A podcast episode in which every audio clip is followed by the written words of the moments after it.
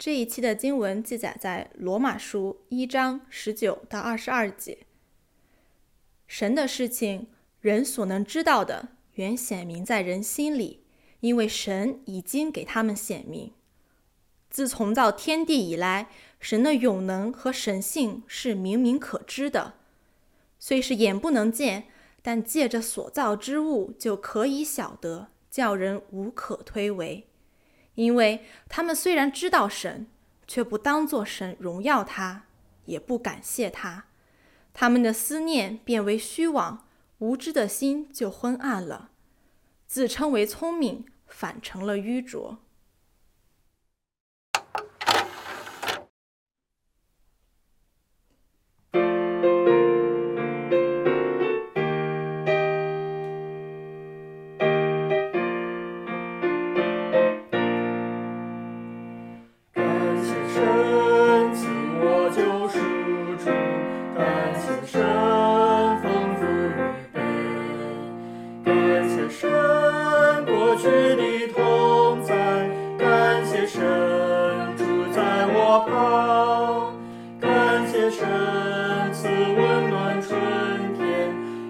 This is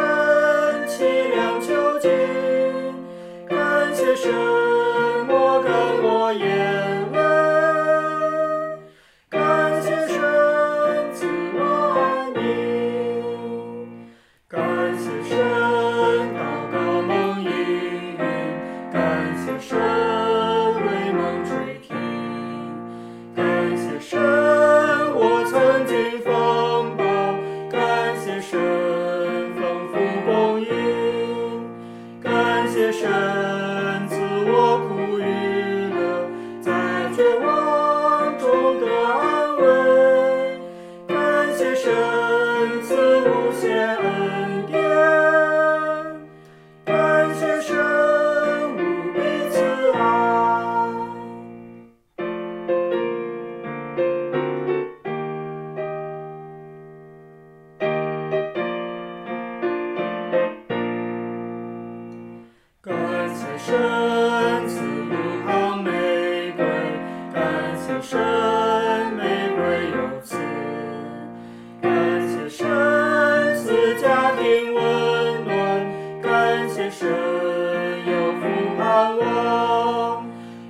感谢神赐喜乐忧愁，感谢神赐平安。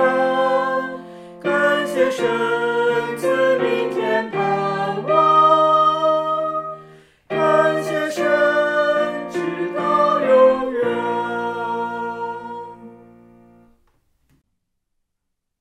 大家好，我是这期的主持人沙拉酱。大家好，我是郭荣。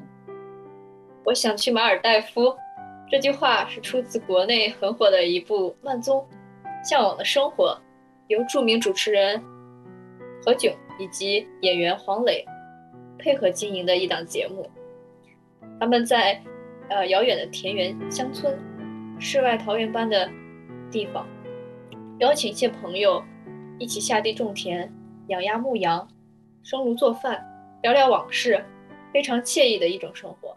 虽然这是一个节目，来访的客人也都只停留一日，大家普遍还是意犹未尽，十分不舍得离去，好像这就是人们所谓的向往生活。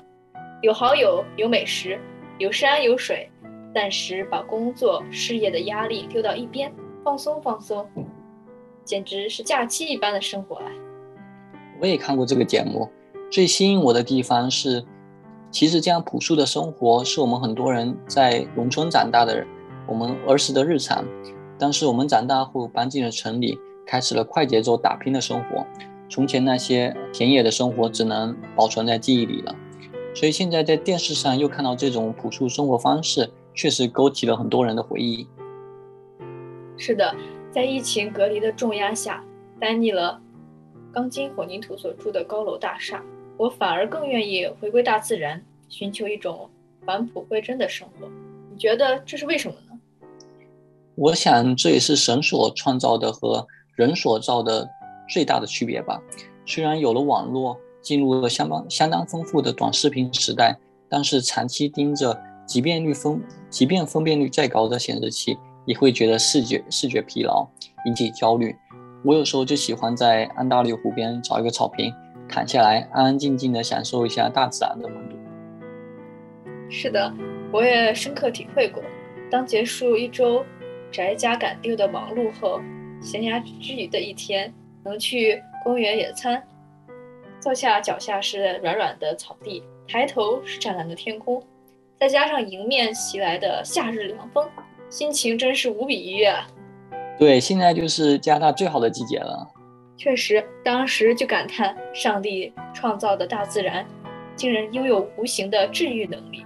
那天实在是体会到了，确实，上帝创造自然和生命的万物很奇妙，也很令人惊湛。嗯，确实，神创造了万物，最后神造了人来管理和享受这一切。嗯，我们每个人的喜好、美好的事物、呃，舒心惬意的风景、可爱的动物，这些都是一直在大自然里面等着我们去发现。在疫情里，动不动就被隔离在四面墙的时间里。呃，迫使我们得重新思考大自然的魅力。是的，我很喜欢你说“重新思考”这一点。疫情前，我似乎缺乏发现美的眼睛，总以科学的眼光认定这些本该如此，并质疑着生命的奇妙是理所应当的，同时习以为常的否认神是不存在的。是这样的，圣经里面有一段话，很好的描述了这样的思想。在罗马书一章二十节写道：“神的事情，人所能知道的，在他们里面原是显明的，因为神已经向他们显明了。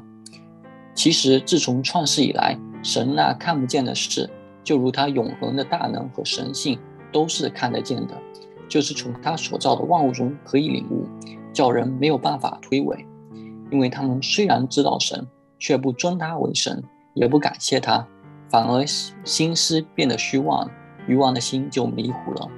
他们自以为是聪明的，却成了愚蠢的。哇，这确实是太可悲了。我们一边领受着神透过大自然的馈赠，一边又否定着他，这样我们得到的这一切就是理所应当的了。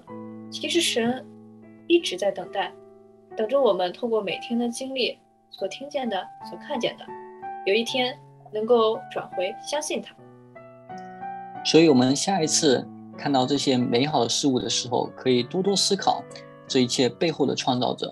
说定，说不定我们就会在很小的事物上看到神的荣耀。那么，今天的内容就到这里告一段落了。谢谢大家收听活水 FM，我们下期再见。我们下期再见。